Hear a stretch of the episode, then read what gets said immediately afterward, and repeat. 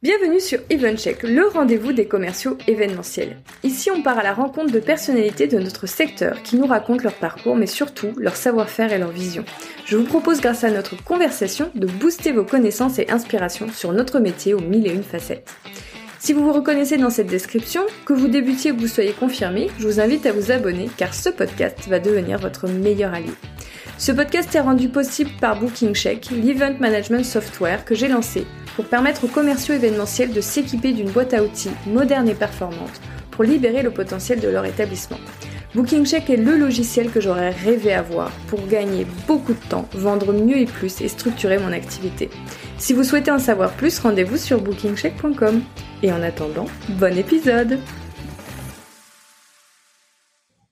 Bonjour Léa, merci d'avoir accepté mon invitation sur Check. Comment ça va aujourd'hui? Eh ben super. Bonjour Clémence. Merci à toi pour cette invitation. Avec plaisir. En, en forme, tu es prête à nous révéler euh, tous tes secrets? Ah, peut-être pas tous. Hein. Pas tous. Un bon magicien oh. ne dit pas tout. Mais oui, je suis prête à partager avec toi en tout cas. Super. Donc toi, justement, tu es euh, directrice de site d'Iconique, qui est un food court à Paris. Tout à fait qui a été créé par Enchanté Group. Tu vas nous expliquer un peu tout ça, mais d'abord, d'abord, d'abord, j'aimerais bien que tu nous parles un petit peu de ton parcours. Comment ou par quels établissements tu es passé, par quel poste, qu'est-ce qui t'a amené jusqu'à ce que tu fais aujourd'hui? Qu'on comprenne un petit peu mieux qui, qui tu es. Alors moi, c'est vrai que j'ai un parcours un peu atypique. Euh, à la base, j'ai commencé à Ferrandi, l'école de gastronomie française, en bachelor manager de restaurant. Euh, j'ai eu l'occasion de partir à l'étranger, d'entreprendre à Malte où j'ai ouvert un bar à vin. Euh, et puis Malte c'était un petit peu petit, j'ai un peu la bougeotte, donc je suis rentrée en France, j'ai repris mes études et puis j'ai intégré le groupe Elior en alternance en master finance. Euh, au poste de responsable euh, des, de, de, secteur dans le domaine de la santé. J'ai adoré ma mission. Euh, donc tous les jours, voilà, on a une grosse équipe répartie sur toute l'Île-de-France à gérer sur plein de plein de sites. Euh, c'est d'ailleurs mon sujet d'étude pour le master. Mon, mon, sujet de mémoire, ça a été euh, le management à distance, euh, comment faire, comment bien faire et, euh, et comment conserver le lien. Euh, donc c'était en 2018, un peu avant-gardiste par rapport au Covid, tu vois. T'avais senti que j'avais senti qu'il y avait quelque chose, tu vois. Et à la suite de ça, euh, bon, j'ai intégré euh, City Scoot en tant que responsable des opérations. Donc rien à voir, mais moi je suis passionnée de tout ce qui a un moteur. C'est peut-être pour ça aussi que voilà, j'ai foncé dans le domaine du transport et du transport vert, enfin de la mobilité plutôt. Mhm. et puis je suis revenue à mes premiers amours, la restauration. Euh, du coup, dans, une boîte qui faisait euh, de la restauration cachère dans l'aérien, WAM.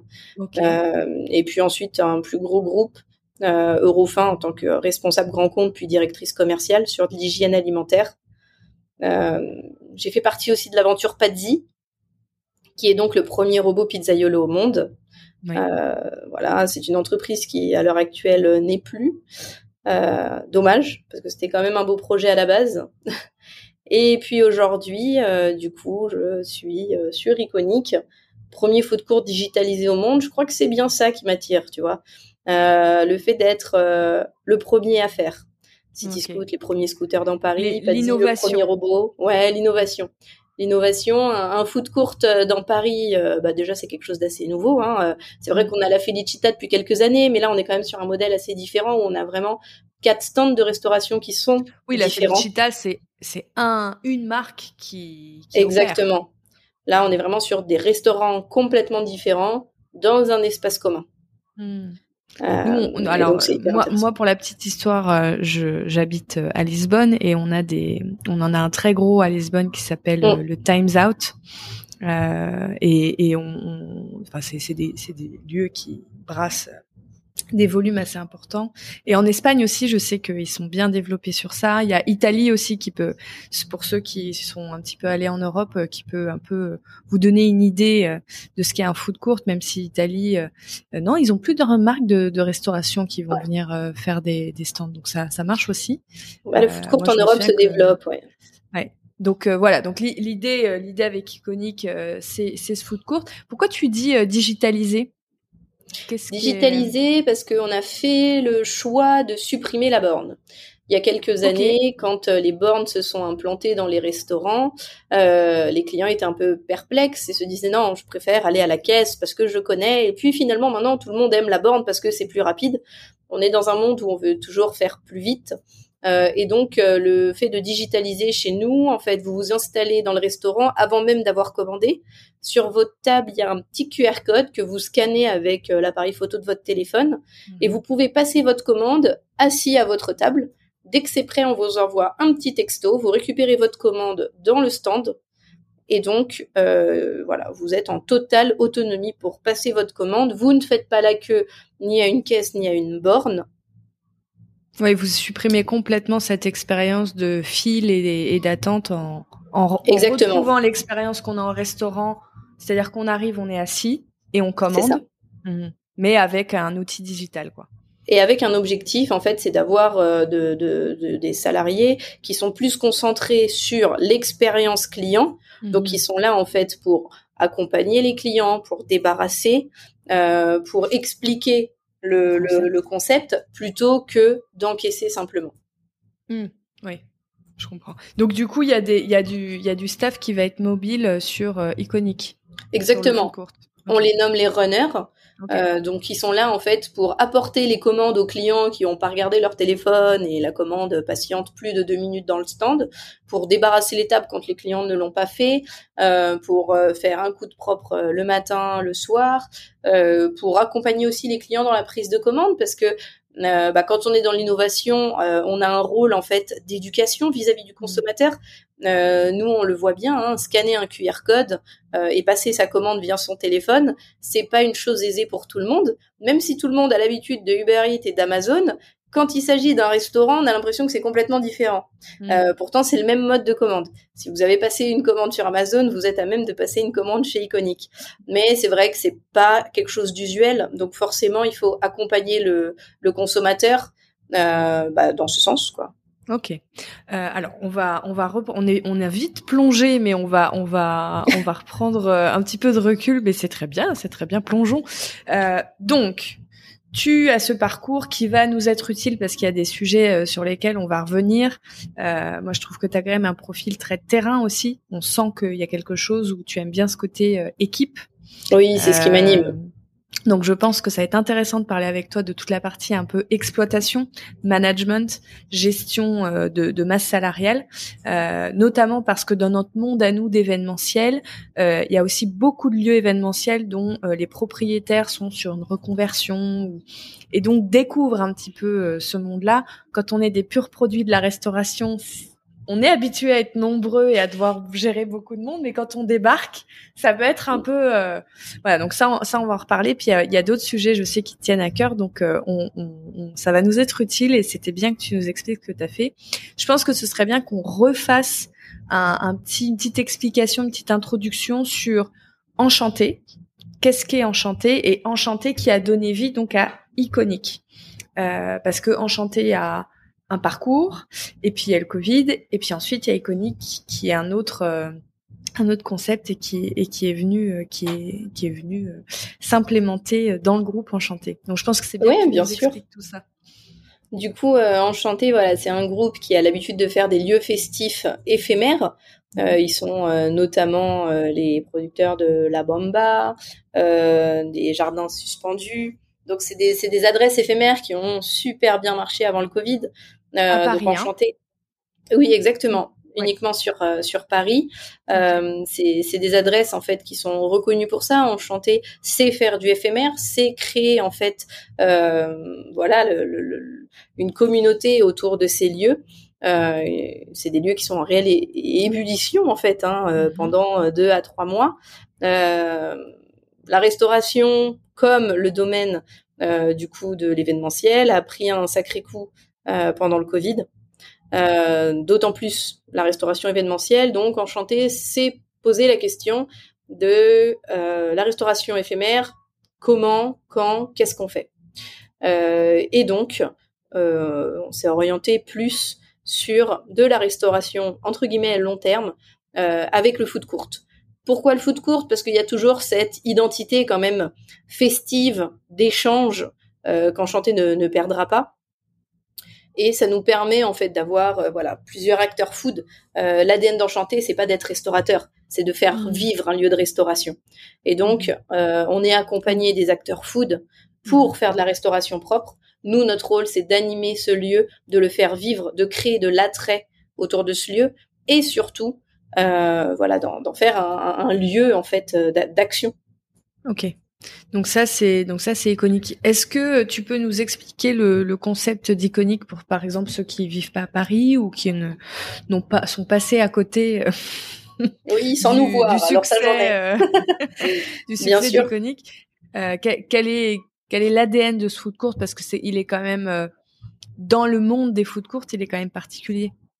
C'est ça, iconique, donc c'est situé avenue d'Italie, euh, Paris 13e. On est en mhm. food court d'à peu près 400 mètres carrés, euh, où on a quatre acteurs food plus un bar. Euh, donc on a des acteurs spécialisés dans le burger asiatique, le burger au poisson avec Père et Fiche, la pizza avec Mania, et des acteurs sucrés et un bar qui fait des cocktails typiques tous les trois mois, on change la carte euh, et on a même des produits qu'on utilise qui poussent sur le toit végétalisé de Iconic. Ça, il faut le savoir.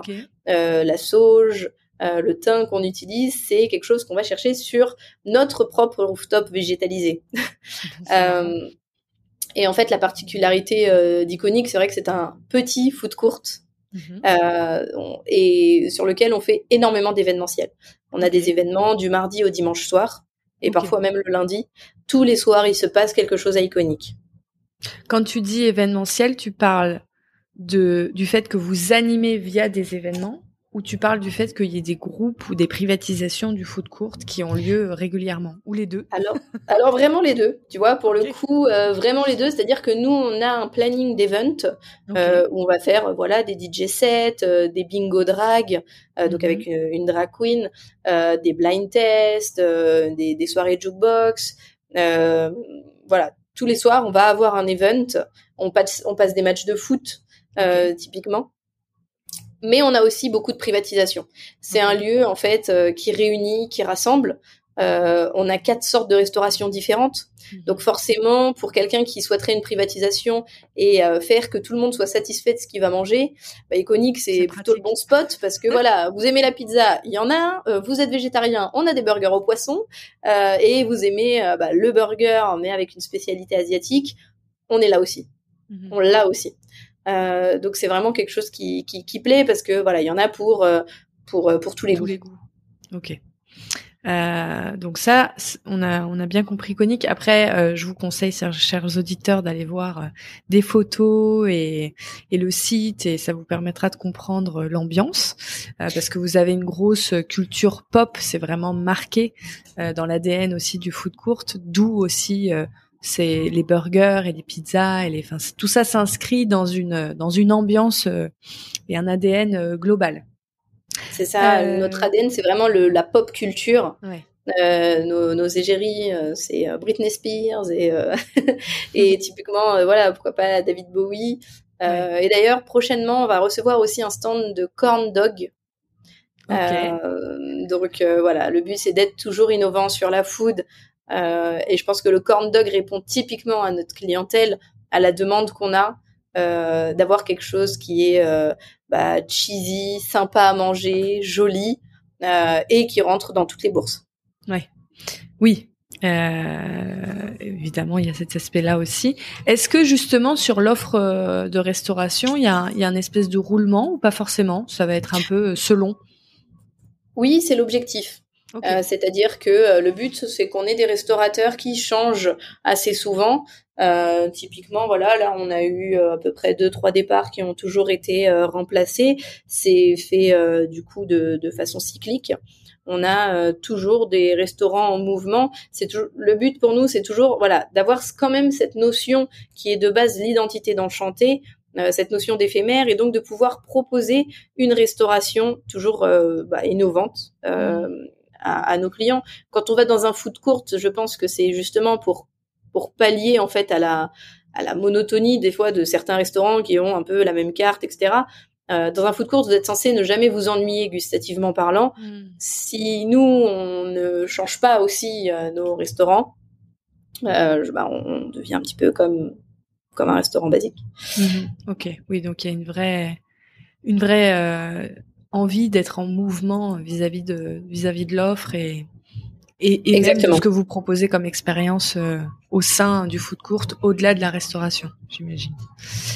Euh, alors, du coup, est-ce que vous avez euh, un segment de clients que vous ciblez particulièrement ou pas forcément. Avec cette culture pop, etc., est-ce que vous vous êtes dit, oh bah, a priori, on va plutôt avoir tel ou tel type de clientèle ou vous vous êtes dit, euh, on va voir justement à la base, on s'était dit oui, ça va plutôt être les jeunes, etc. C'est le cas, c'est-à-dire qu'on a énormément de euh, moins de 25 ans? Ouais, c'est ça. C'est moins de 25 ans, qu'on a énormément à midi parce qu'il y a beaucoup d'écoles autour, etc. Ou qui viennent faire euh, des happy hours, parce que de 18h à 20h, on propose une happy hour et donc euh, euh, pas mal d'écoles du coin. Enfin, on est vraiment le spot pour pas mal d'écoles du coin en happy hour. mais à contrario, on a une bonne clientèle famille aussi, pas mal d'enfants sur les mercredis, les dimanches. Et puis on a une clientèle 35 et plus en soirée. Euh, enfin même ouais, même 25 et plus, enfin plutôt en soirée.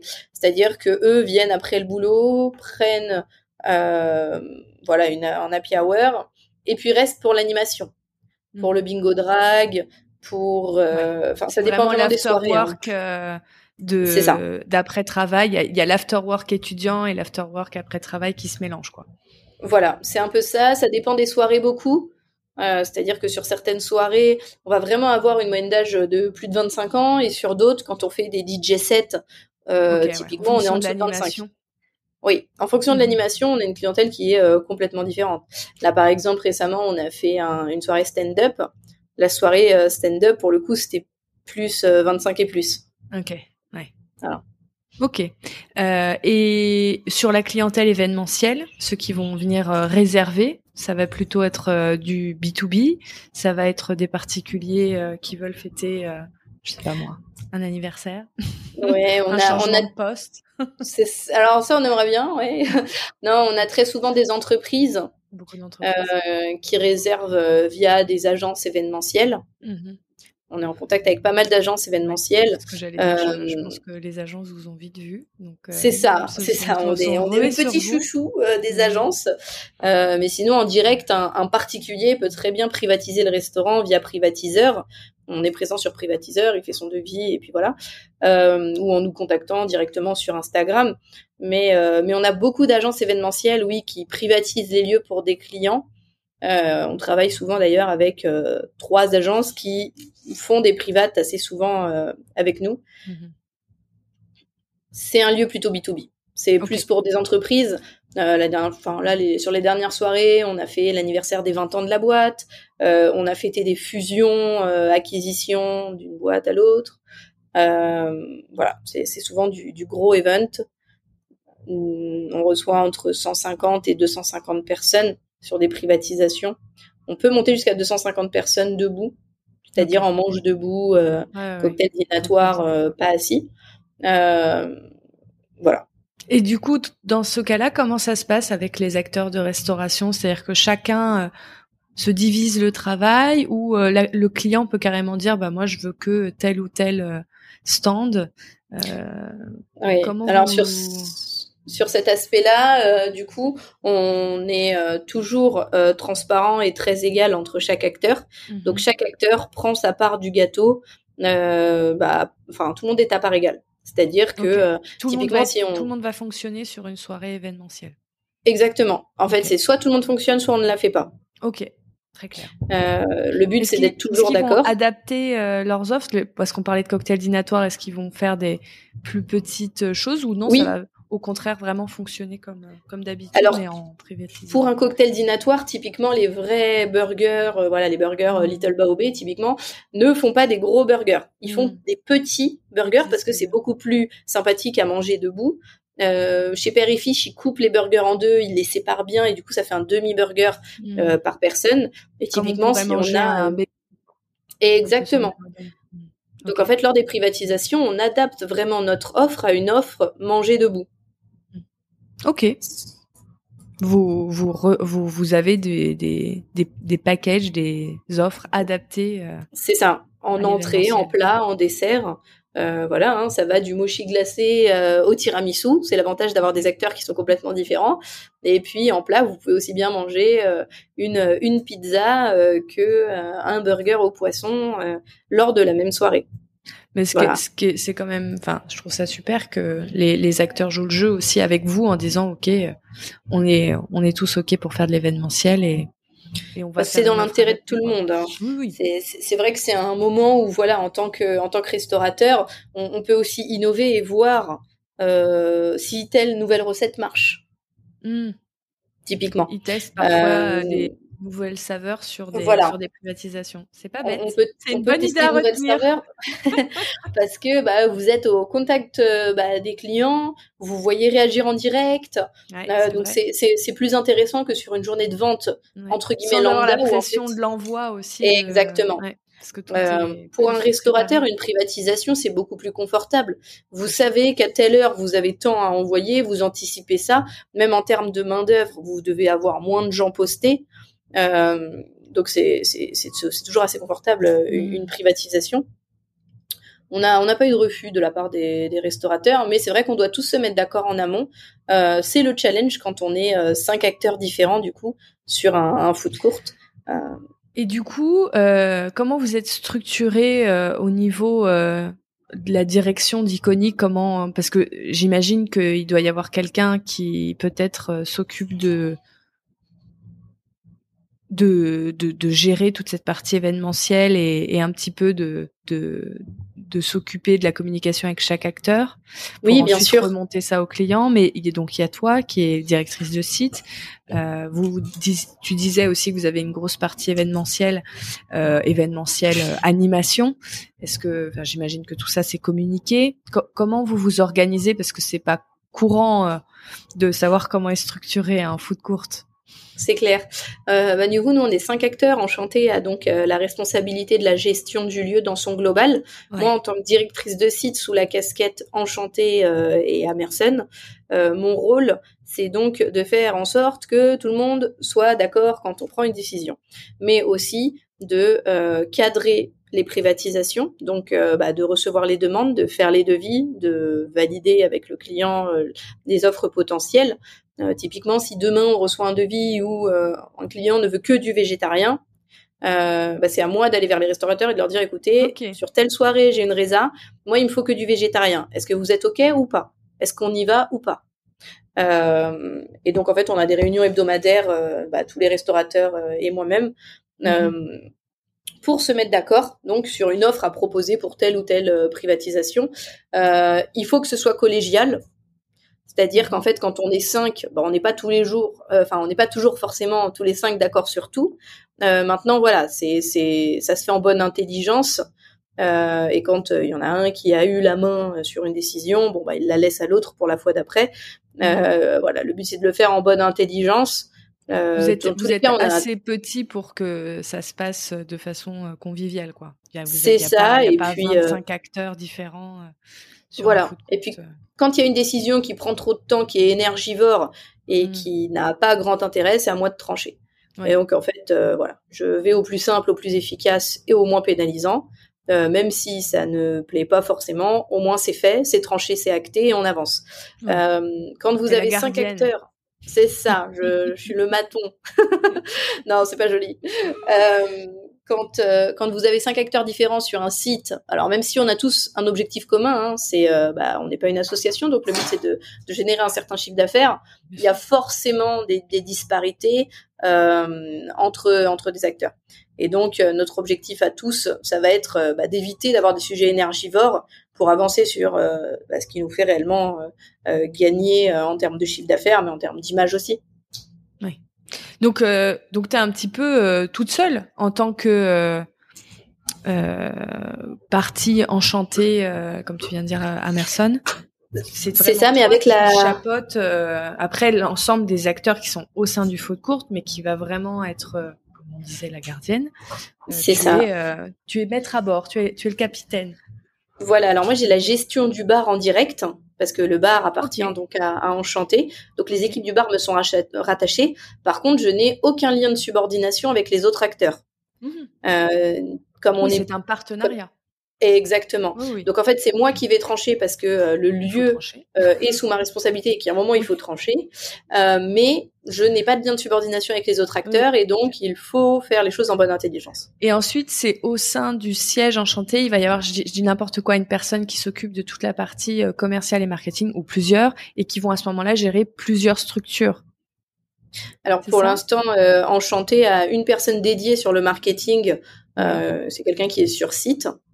Ok. Et sur la partie commerciale, euh, tu parles des, devis, c'est ça pour les privates ou bah, euh J'avais l'impression que tu t'en occupais, mais euh, c'est juste pour vraiment comprendre comment comment vous vous vous êtes structuré, parce que en fait j'ai compris que opérationnellement, commercialement, bah, t'es le couteau suisse.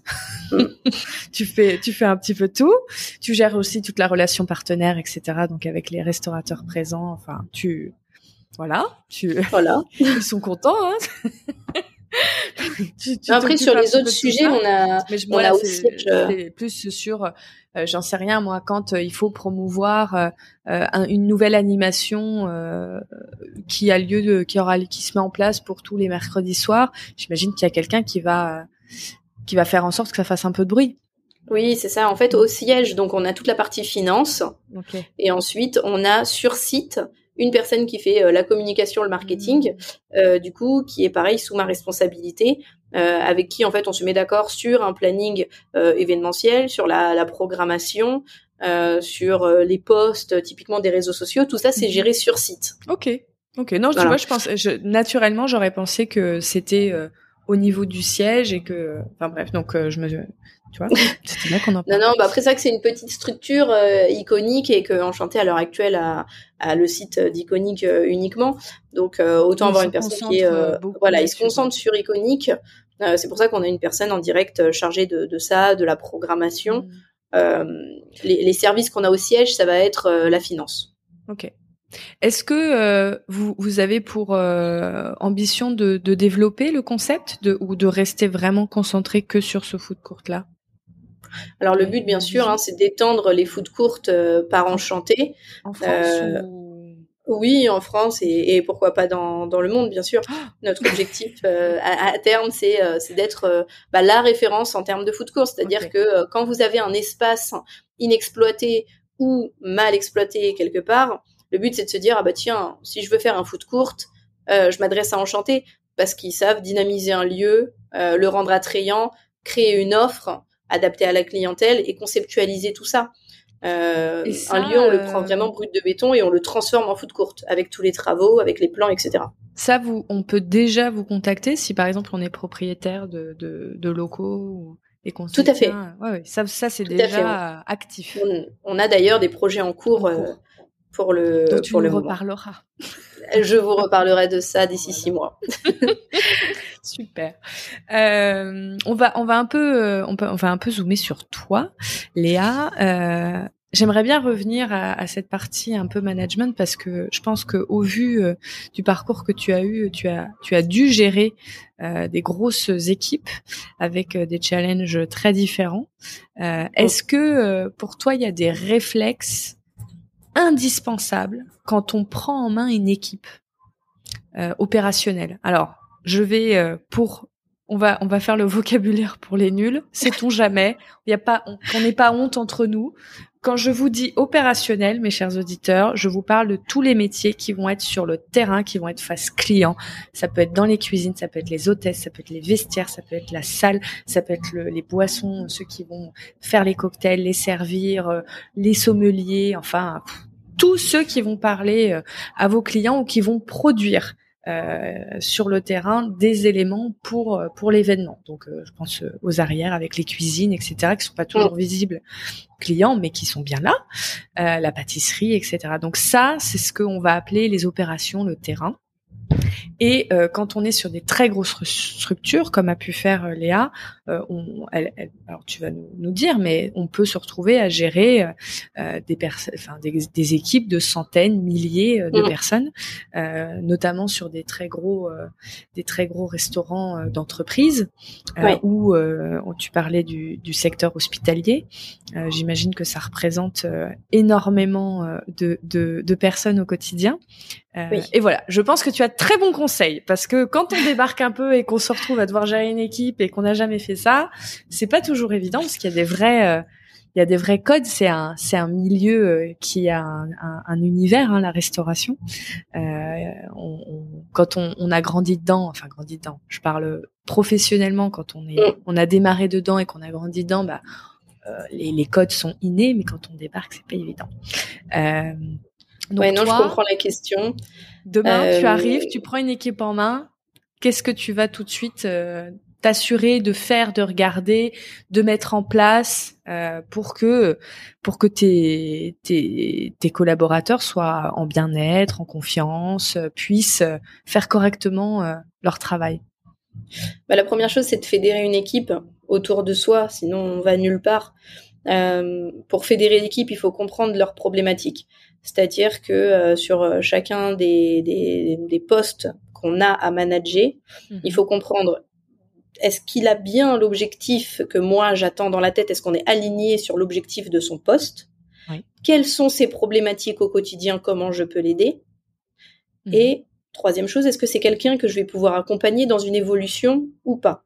On a des gens qui ont envie d'évoluer, qui se donnent les moyens, et d'autres qui sont très bien là où ils sont, et qui n'ont pas envie de sortir de leur zone de confort. Mhm. Euh, en tant que responsable, notre rôle, c'est ça. Être sûr qu'ils ont les outils adéquats pour faire leur job, être sûr qu'ils sont bien alignés avec nous sur la vision de leur poste et sur la vision de où on va tous ensemble. Et troisième chose, savoir s'il y a une évolution ou pas derrière. Est-ce que tu conseillerais à des futurs responsables ou des responsables qui sont pas forcément passés par le terrain de mettre la main à la pâte Obligatoire. Ouais, c'est indispensable? Pour moi, c'est indispensable, point à la ligne. C'est-à-dire que si on n'a pas fait de terrain, on ne peut pas comprendre les problématiques du terrain. Euh, alors, essayer de régler des problématiques, euh, et j'ai rien contre la bureaucratie, hein, mais derrière un ordinateur, c'est joli sur le papier. Maintenant, dans les faits, c'est bien souvent pas réalisable. Il faut se dire que les personnes dans la restauration, euh, mais, mais, pas que. Hein. Moi, typiquement, je viens d'une famille euh, qui, qui, a une boîte dans le BTP.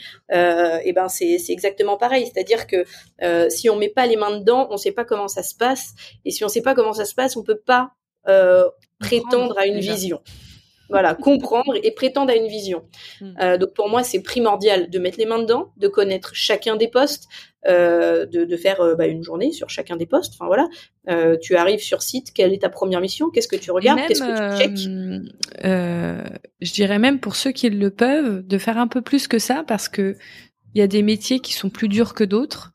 Mm. et de les faire euh, une journée bon c'est on comprend euh, le quotidien les gestes euh, voilà les enjeux du, du, poste. Mais pas forcément tu vas me dire si tu es d'accord mais le côté émotionnel. Mm. oui parce que je me dis je vais prendre des, des postes qui sont on, on, sait très durs physiquement la plonge mais qui peuvent être aussi très amusants je dis ça parce que. moi, je tiens à dire qu'à Ferrandi, la plonge, c'était la punition.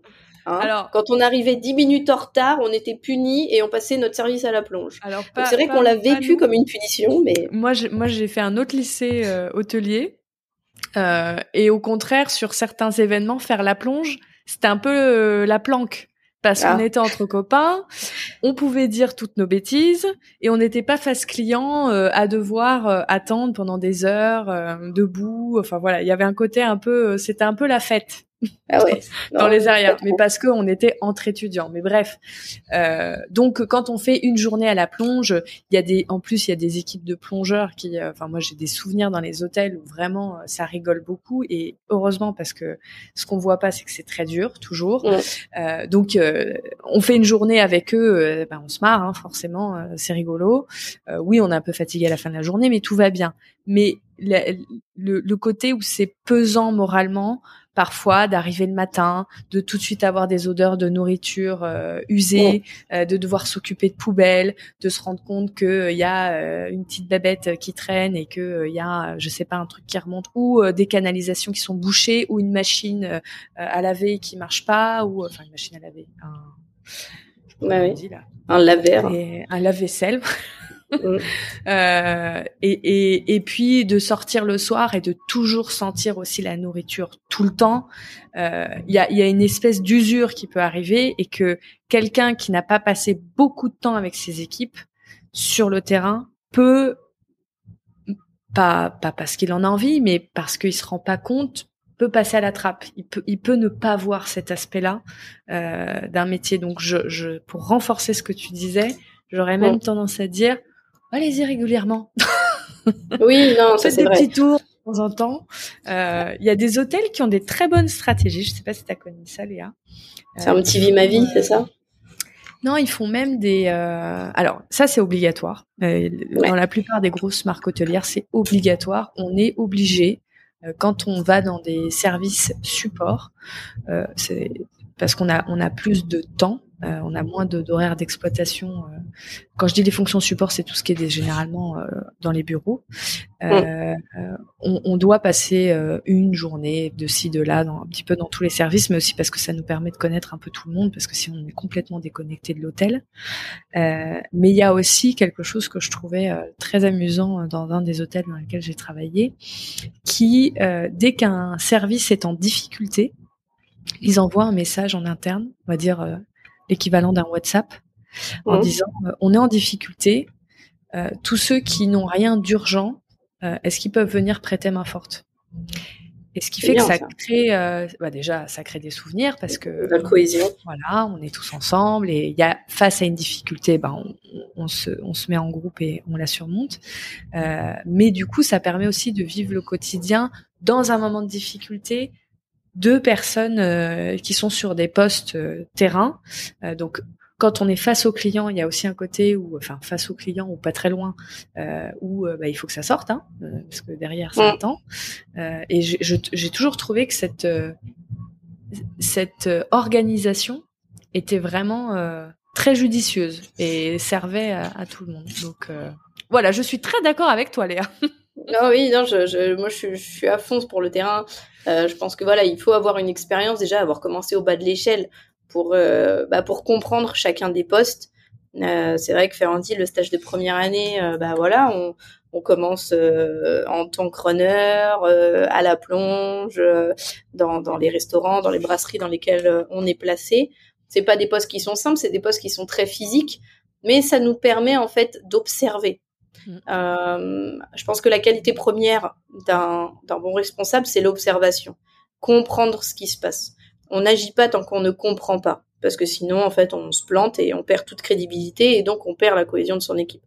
Euh, prendre le temps de comprendre comment est la structure et du coup de savoir bah, jusqu'où je vais l'emmener en fait. Qu'est-ce que je vais changer? Qu'est-ce que je vais améliorer? Euh, Bon, là, je parle de ça par rapport à Iconic, hein, parce que moi, du coup, mon arrivée sur Iconic, c'était un petit peu ça le but, c'était euh, de, de, remettre euh, un petit oui, peu toi, sur, euh, sur, sur, les rails. Exactement. Pas, enfin bref, mais bon, dans tous les cas, qu'on démarre ou qu'on reprenne, je pense qu'il y a des bases communes sur. Euh, il faut toujours faire un état des lieux. Oui. C'est-à-dire qu'en arrivant sur un poste, la mission première, c'est j'observe qu'est-ce qui se passe, jusqu'où on me demande d'aller, euh, est-ce que je suis, enfin voilà, qu'est-ce que je suis capable moi d'apporter à cette structure euh, au niveau des, des, personnes qui sont dans la structure, euh, jusqu'où elles sont capables d'aller, de me suivre, euh, quels sont les moyens qu'elles me demandent. Euh, rien ne se résout sans communication. En fait, euh, j'ai pu avoir des, des, responsables moi-même qui étaient un petit peu tyrans. c'est des gens qui ne fédèrent pas. Pour moi, on ne manage pas par la peur. Sinon, ça s'appelle une ah. dictature, c'est autre chose. euh, et, et, et, en fait, alors, je dis pas que c'est le monde des bisounours, loin de là. Je pense être quelqu'un d'assez ferme. Euh, mais une règle n'est ne, ne, pas obligée d'entraîner vers euh, le mal-être. Exactement. Le but, en fait, c'est d'être toujours juste. Mmh. C'est-à-dire qu'il y a une règle, on ne déroge pas. On peut faire des erreurs, mais on déroge pas à la règle de façon volontaire. Euh, voilà, et, être toujours juste, c'est pas toujours faire des choses qui sont bien dans le sens gentil. Non, être juste, c'est appliquer la même règle à tout le monde. Donc même si on a un salarié qui pendant trois mois euh, s'est démené pour quelque chose et qui pendant deux semaines met des retards euh, de 40 minutes tous les jours, bah, c'est pas pour ça que je vais pas le punir. Non. Euh, je veux dire, oui, pendant trois mois, tu t'es démené, tu as fait des choses géniales. Mais si derrière, euh, je sais pas, pendant une semaine, tous les jours, j'ai 40 minutes de retard pour X raisons, non. Il faut en parler. Voilà. Il faut toujours rester juste. Hmm. Et, ne pas laisser passer euh, et puis, de choses. Ça peut, ça peut aussi. Parce que la dérive est rapide. Amener à des, à des conversations importantes parce que quelqu'un qui a priori, c'est un très bon exemple quand tu dis quelqu'un qui s'est démené pendant trois mois et qui après pendant deux semaines arrive toujours en retard, il y a peut-être une démotivation. C'est peut-être important de tout de suite attraper euh, le, le, la, enfin, la situation, la reprendre euh, en main pour avoir une, une conversation, pour pas que le l'employé se retrouve euh, dans un mal-être et que ça, ça, soit un glissement de terrain. Et puis après, une fois qu'on est dans la sphère du négatif, c'est beaucoup plus dur d'en sortir. Quoi. Dans le domaine de la restauration, on a quand même cette chance d'être euh, tous au même endroit, au même moment, en mm. général, dans un restaurant. Dans l'événementiel aussi. voilà. Dans les lieux événementiels. On a un début de service, on a une fin de service, mm. euh, un briefing, un débrief, ça coûte rien. Euh, ça, fait du bien, ça cadre les choses. Tu mets toujours en place les briefings? Alors sur des gros services, oui. des débriefs, pas après chaque service, euh, parce que voilà, nous on est un foot court, donc on traîne pas mal dans le temps, etc. Mais on a des règles. Moi, je passe beaucoup par l'organisation via WhatsApp. Euh, on a tous WhatsApp, on a le téléphone, les grosses consignes, elles sont passées dans le groupe, tout le monde les a. Euh, c'est quelque chose d'important en fait. Réussir à maintenir un niveau d'information d'une équipe euh, que, tout le monde ait le même niveau d'information, euh, alors que le lundi, il y en a un qui est en repos, le mercredi, l'autre, etc. Hmm. C'est hyper important. Parce que si on loupe une info, ça va très vite. Euh, ça, ça, ça, va très vite. Et donc, tu dirais quoi quand tu parles là de... Donc, vous, vous êtes en constant accueil du public, ces fameux briefs, tu, tu parlais d'un brief toutes les semaines. Euh, ça, c'est quelque chose, ça te paraît le minimum d'avoir un brief par semaine avec les équipes pour dire Oui, une réunion d'équipe par semaine, c'est le minimum. On est obligé, surtout lorsqu'on reprend un lieu. Mhm. Parce que ben on va être euh, face euh, aux demandes de certaines personnes. Alors on, on peut s'apercevoir aussi qu'il y a des demandes qui sont euh, euh, des fois pas du tout alignées avec le lieu. Hein. typiquement, quand on arrive en tant que responsable sur un lieu, euh, des fois, on va avoir des demandes où, euh, où on sent que euh, la personne se dit bon, j'ai rien à perdre, je teste, elle est nouvelle, peut-être qu'elle sait pas. oui, voilà, ça va passer. Alors bon, ça c'est vrai qu'il faut savoir prendre un peu de recul par rapport à ce genre de choses. Peut-être c'est exactement son temps avant de dire bah écoute, je, je note, je ça. laisse-moi arriver et on en fait, il faut pas être dans cette dans ce tempérament d'urgence. Mmh. on n'est pas chirurgien cardiaque, voilà, mmh. on n'est pas chirurgien cardiaque, euh, même s'il y a un service qui se passe mal à notre arrivée, c'est pas grave. Mmh. Euh, vaut mieux prendre le temps de comprendre ce qui se passe, d'analyser les choses plutôt que de donner des réponses qui sont fausses ou, euh, ou qu'on va regretter d'ici 48 heures. Euh, enfin voilà, faut, faut, faut éviter de parler trop tôt. Moi, je pense que euh, la principale raison euh, d'un site qui marche, c'est la communication, le fait d'échanger ensemble, le fait de comprendre euh, ce qui se passe sur le site, et ensuite d'établir ses propres règles. Oui. Euh, comment est-ce que est-ce que tu as des, des, des, astuces pour motiver les troupes? Est-ce que toi tu fais des, des choses en particulier ou c'est plus par un bien-être quotidien Alors le, de, parce que parce que tu vas être présente, parce que euh, tu vas pas. Si tu dis euh, j'ai entendu ce que tu m'as dit, je ne peux pas y répondre aujourd'hui, mais laisse-moi le temps d'y réfléchir et je reviens vers toi, bah tu vas revenir vers les gens. C'est des choses bêtes, hein, ce que je suis en train de dire, mais dans la restauration. Non, mais c'est la vérité. C'est la vérité. En fait, c'est tout le temps juste. C'est-à-dire que on va écouter quelque chose. Moi, je suis pas en mesure de répondre à toutes les questions à l'instant mm. T. Par contre, j'écoute, j'enregistre et je reviens. Et quand je dis que je reviens, c'est pas je ne oui voilà, je le fais. Mm. Euh, donc là où, j'arrive à fidéliser mes équipes, c'est que euh, il y a de la fiabilité dans ce que je fais euh, et que bah, il y a toujours cette notion en fait d'être juste. Alors être juste, c'est dans le positif comme dans le négatif. C'est-à-dire bah que, comme je le disais tout à l'heure, quelqu'un qui, voilà, quelqu'un qui va pas être dans les rails, même s'il a pu faire les meilleurs services du monde il y a trois mois, bah, il est pas dans les rails, bah, je lui tombe dessus. Euh, et inversement, être juste, c'est euh, quand quelqu'un fait bien les choses, bah, de pouvoir lui proposer une évolution. c'est quand même hyper gratifiant en tant que responsable de se dire, voilà, telle personne, je l'ai pris à tel niveau, et à l'heure actuelle, elle a évolué, elle a compris les choses, elle a acquis des compétences et maintenant, elle est à tel poste. Hmm. Pour moi, c'est le rôle d'un manager. Un manager qui ne fait pas évoluer ses équipes. Hmm. Euh. Oui, c'est étrange. il a peur qu'on lui prenne sa place. oui, moi je suis, d'accord avec toi aussi. Normalement, on est là pour euh, pour faire grandir euh, les, les équipes et pas et pas pour les garder dans une espèce de, enfin les les congeler dans une position. C'est ça. Surtout aujourd'hui. Aujourd'hui, dans le domaine de la restauration, c'est hyper difficile de recruter, hyper difficile de trouver du personnel fiable. Donc la moindre des choses, c'est d'être toujours juste face au personnel, de dire les choses telles qu'elles sont, euh, sans essayer de les maquiller, et euh, d'avancer avec ça. Maintenant, pour la motivation, bah, c'est vrai que ça paraît bête, mais une réunion hebdomadaire où en fait on va écouter les problématiques de chacun, mais déjà, ça, c'est la base. C'est-à-dire que sans réunion hebdomadaire, moi, je comprends pas un site qui tourne. C'est pas possible. Euh, il faut pouvoir écouter tout le monde, mettre tout le monde autour de la table à un moment donné. Et à la suite de ça, avoir des retours. Euh, voilà, écouter, c'est une écoute. Euh, ah, une écoute active, hein, c'est pas entendre. C'est j'écoute. J'écoute. Euh, je balaye déjà les sujets qui, qui n'ont pas lieu d'être, ou alors les demandes qui sont aberrantes, ou les choses qui sont déjà réglées, mais l'information n'est pas arrivée à la personne. Mhm. Voilà. Donc en fait, on fait déjà du propre dans tout ça et on garde ensuite les sujets réellement à traiter. Mhm. Et sur ces sujets-là à traiter, on essaye de mettre des deadlines, ok, dans une semaine, dans deux semaines, dans trois semaines, euh, et on revient. Comment tu t'organises? Tu te fais un petit, euh, une petite euh, checklist C'est ça. Moi, je travaille beaucoup avec des tableaux Excel. Alors j'ai des tableaux Excel magnifiques, tu vois, avec des couleurs et tout. Alors tu le regardes, tu dis que je suis directrice artistique, sincèrement. Alors que pourtant j'ai pas de goût. Hein. Mais euh, bon, je commence, tu vois, les trucs qui sont euh, hyper importants. Euh, forcément, c'est en orange et ensuite, enfin, c'est un peu un ordre, voilà.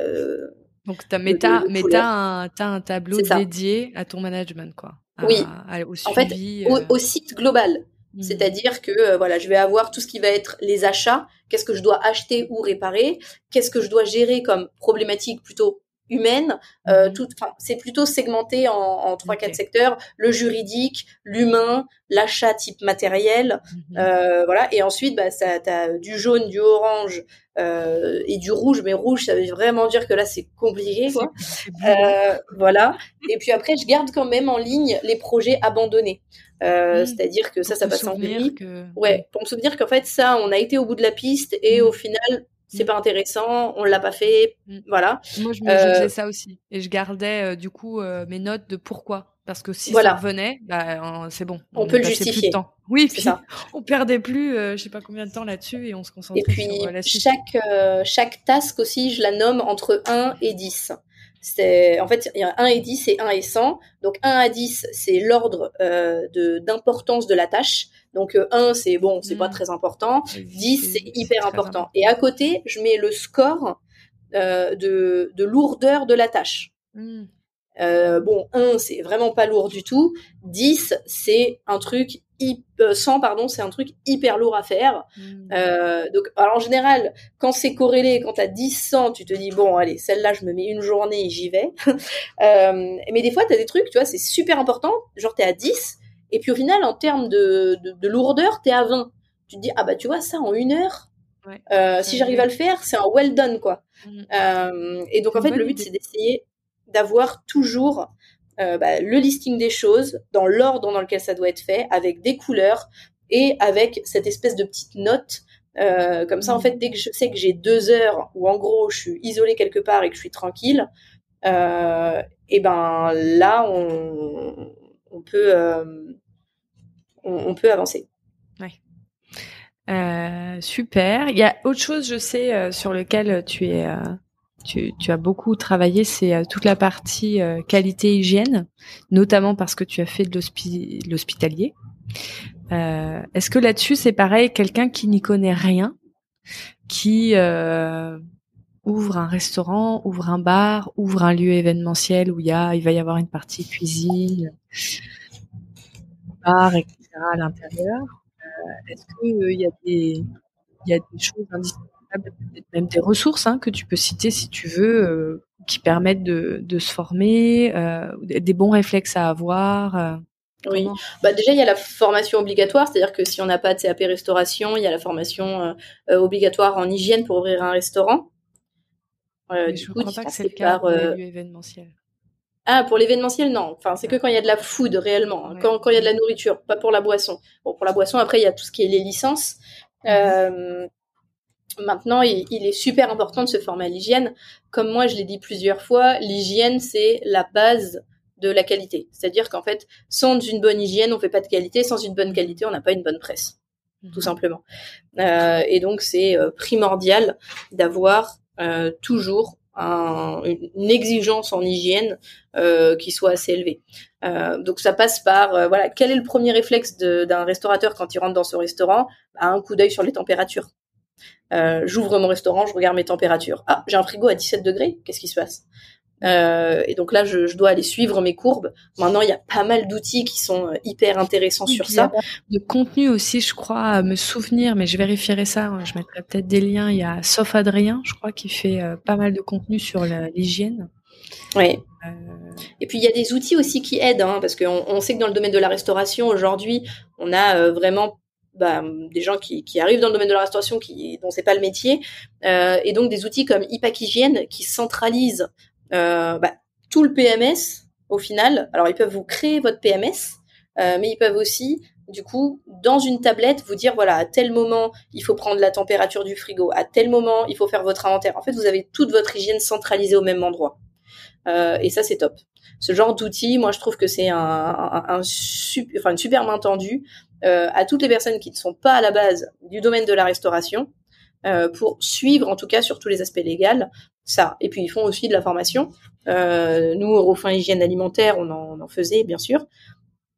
C'est hyper important. Hein, je veux dire, euh, une, intoxication alimentaire, ça va très loin.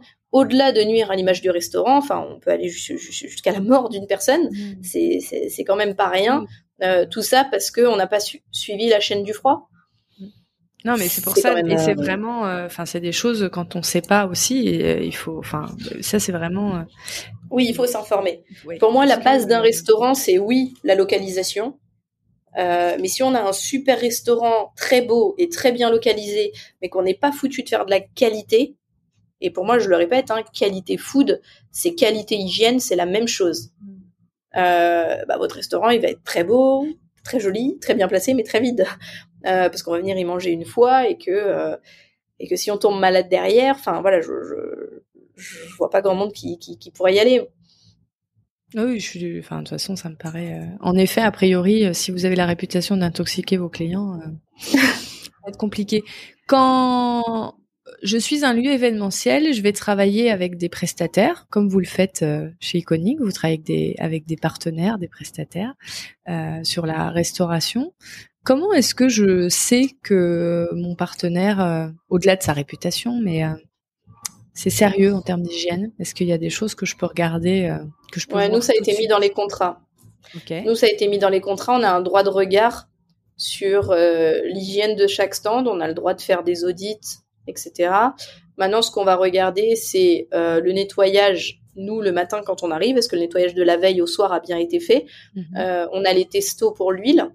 Mhm. Est-ce que l'huile de friture est suffisamment bien changée? Mhm. Suivi des températures et euh, contrôle à réception. On va dire que c'est les quatre choses les plus importantes. Suivi des températures, donc en contrôle à réception et les frigos.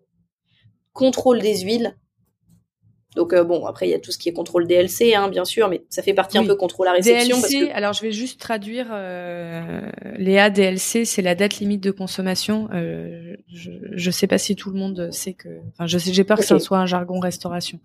Euh, mais voilà, DLC, c'est donc euh, quand on est traiteur, qu'on produit, je n'importe quoi, des petits fours, on les met sur des plaques, on les filme.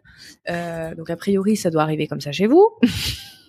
et pas n'importe comment, euh, ou dans des boîtes, ou enfin voilà, c'est c'est fermé, hermétique. Et dessus, normalement, il y a des dates parce que ils doivent vous dire, même si c'est du, ils l'ont fait maison, ils doivent vous dire, ben au-delà de cette date-là, ça n'est plus valable. Donc ça, votre prestataire est censé euh, vous l'indiquer. On est d'accord? Voilà. Je dis pas de bêtises. C'est ça. C'est ça en fait. La DLC doit toujours être indiquée sur un produit euh, frais, transformé, etc. Euh, S'il n'y a pas de DLC dépassé, si la chaîne du froid était respectée, euh, aussi bien pendant la livraison que pendant euh, la conservation sur pareil, site. Si on doit faire la version pour les nuls, ça veut dire que quand votre traiteur prestataire vous livre, normalement, il vous livre avec un camion réfrigéré. Euh, et ensuite, quand ça arrive chez vous, ça va directement euh, en frigo ou en congélateur. Enfin, ça dépend de ce que c'est, mais euh, c'est ça respecter la chaîne du froid. C'est-à-dire qu'il va y avoir un, un, temps minimum en plein air et en, en température non contrôlée. Alors typiquement, ça passe aussi euh, par euh, quand je reçois ma marchandise pour mon restaurant, mmh bah, je dois pas recevoir ma, ma commande à 7 heures du matin si je n'arrive qu'à 10 heures. Oui, aussi, oui. Voilà. Non, c'est un sujet qui, qui souvent, euh, alors ça, fait rire hein, quand on est réellement euh, dans le domaine de la restauration, mais des gens qui se lancent dans la restauration euh, prennent pas forcément le temps de cadrer leur livraison. Mhm. Euh, et donc en fait, bah, bon, dans beaucoup de dans, dans beaucoup de restos, typiquement le pain, on se le fait livrer, on n'est même pas sur site. Hein, ils nous le laissent euh, voilà à l'entrée, etc. Euh, nous, ça se passe beaucoup comme ça en restauration collective. Hein, ça, ils le laissent en fait dans les parties communes tout emballé. Et donc, lorsque les équipes arrivent, elles s'en chargent. Parce que pas mal de livraisons de, de produits non froids se font la nuit. par contre, quand c'est du frais, mhm. là, oui, on doit être sur place. Parce que un petit steak haché qui arrive à 7h30, qui était dans un camion frigorifique, qui reste deux heures dehors, eh ben, je vous souhaite bon courage pour la digestion. euh, bon, voilà. Donc, Après, voilà, il y a tout, ce qui est température de cuisson aussi. Hein. Euh, euh c'est vrai que pour moi, ça, ça, ça, paraît un peu aberrant de prendre quelqu'un en cuisine qui n'a aucune notion du 63 degrés. Qu'est-ce que c'est que 63 degrés? Quand la personne me fait des gros yeux, je me dis mince, il y a un petit loupé là. Mmh. euh, pareil pour les pour la température des frigos la température des frigos, ça doit être le premier, euh, la première action que fait le restaurateur quand il ouvre sa cuisine le matin. La première chose qu'on vérifie, c'est ça. Est-ce qu'ils sont à la bonne température? Est-ce que les portes ont bien tout été fermées hier soir? Parce que ça aussi, on en a. Euh, dans la panique, voilà, on a ouvert la porte, on a passé euh, sa serpillière le soir, on a nettoyé le sol et puis on a laissé ouvert. Oublie de fermer. Pourquoi? Bon, voilà. Bah, tout ça, c'est béné. Hmm. Ah oui, oui, alors c'est dommage. oui, oui. Mais tu fais bien de le dire, on jette, hein, on se pose pas de questions. Euh, donc euh, voilà. Mais et je confirme, hein, je suis allée vérifier, mais euh, euh, sauf Adrien, ils font ils font du conseil euh, de façon assez large, mais leur euh, leur catégorie numéro un sur leur site, c'est l'hygiène. Donc ils ont pas mal de contenu sur le sujet. J'imagine qu'il y en a d'autres, mm. mais voilà, vous pouvez, ça peut déjà donner vous donner des petites idées de de base euh, à, à, respecter. C'est ça. Il y en a beaucoup des règles. Hein. oui, en, en, en hygiène, euh, c'est assez important. De toute façon, a priori, euh, si vous ouvrez un bar ou un restaurant, en tout cas un bar qui fait de la nourriture euh, et un restaurant, mais même dans les boissons, hein, la gestion des boissons, il y a des règles. Euh, c'est ça. Avec les frigos, enfin notamment quand on fait des cocktails, a priori, il y a des produits frais, donc après, voilà, il y a beaucoup de bon sens. Hein. C'est-à-dire qu'une fois qu'on connaît toutes ces règles-là, on se dit ah bah oui, c'est logique. Oui, euh, mais il faut savoir aussi expliquer pourquoi. Pourquoi est-ce qu'on dit que de la viande ne doit pas rester entre 10 euh, et 60 degrés? Parce qu'en fait, c'est les bactéries qui se multiplient euh, fois 1000 à, ce moment-là. Et qu'est-ce que ça fait une bactérie dans le corps? Bon, bah, on le sait. Et, et, donc, en fait, des fois, c'est des choses un petit peu de façon très, très collégiale à expliquer à certaines personnes. Euh, pour qu'ils se disent juste non, elle ne me crie pas dessus. Alors je crie pas, je parle fort. Euh, pour euh, l'embêter, non, je veux juste en fait que les choses soient bien faites parce que derrière il y a des conséquences. Et c'est des conséquences qui sont pas négligeables. Donc à partir du moment où on va engager potentiellement la santé de quelqu'un, là c'est un c'est un no-go. On peut pas. Hmm. On peut pas être laxiste sur ce genre de point-là. Bien sûr. Est-ce que toi, tu as des sources d'inspiration ou de connaissances, comme tu disais que tu étais très friande d'innovation, de, de, de nouveautés, de, de penser un petit peu à, à demain et de regarder euh, tout ce qu'on peut imaginer plutôt que tout ce qu'on sait déjà faire. Est-ce que euh, toi, tu, il y a des médias que tu suis particulièrement ou des blogs ou des personnes ou bah alors déjà il y a le tien. euh, et puis, euh, alors en termes de médias, pas tellement, mais par contre en termes d'entreprise, oui. Euh, l'entreprise Insect, qui veut faire de la farine à base de verre de farine à la base d'insectes. Mhm. Je trouve que c'est un projet fou, ça m'attire énormément parce que je pense clairement que c'est que c'est l'avenir. Euh, en fait, en, dans les insectes, euh, enfin dans les verres de farine, il y a quatre fois plus de protéines que dans la viande pour euh, environ 800 fois moins d'eau. donc le calcul il est vite fait. euh, pour la planète surtout, il est vite fait. Pour nous, c'est vrai que moi la première, hein, j'ai cette appréhension vis-à-vis de manger des bestioles. Maintenant, je me dis si c'est broyé et que ça se voit pas trop, why not? Donc, je pense que je vais sauter le pas bientôt. Il va falloir que je prévienne mon conjoint que le prochain cake, il sera pas à la farine de blé. Euh... Mais bon, faut, vaut mieux pas qu'il tombe sur le podcast avant, tu vois. Euh, ouais, voilà. Pour les réseaux. Et, euh, et je me dis pourquoi pas. Tu vois, je me dis c'est c'est c'est juste top. C'est plus des marques qui vont t'inspirer et que tu vas suivre et que tu vas dire tiens c'est intéressant. Euh, comment ouais, ils font, je regarde vraiment attentivement ce qu'ils font comment est-ce qu'ils se positionnent face aux consommateurs? Comment est-ce qu'on va dire aux consommateurs bon bah demain vous allez manger des vers de terre mmh. euh, Mais euh, voilà en rendant ça euh, hyper sexy.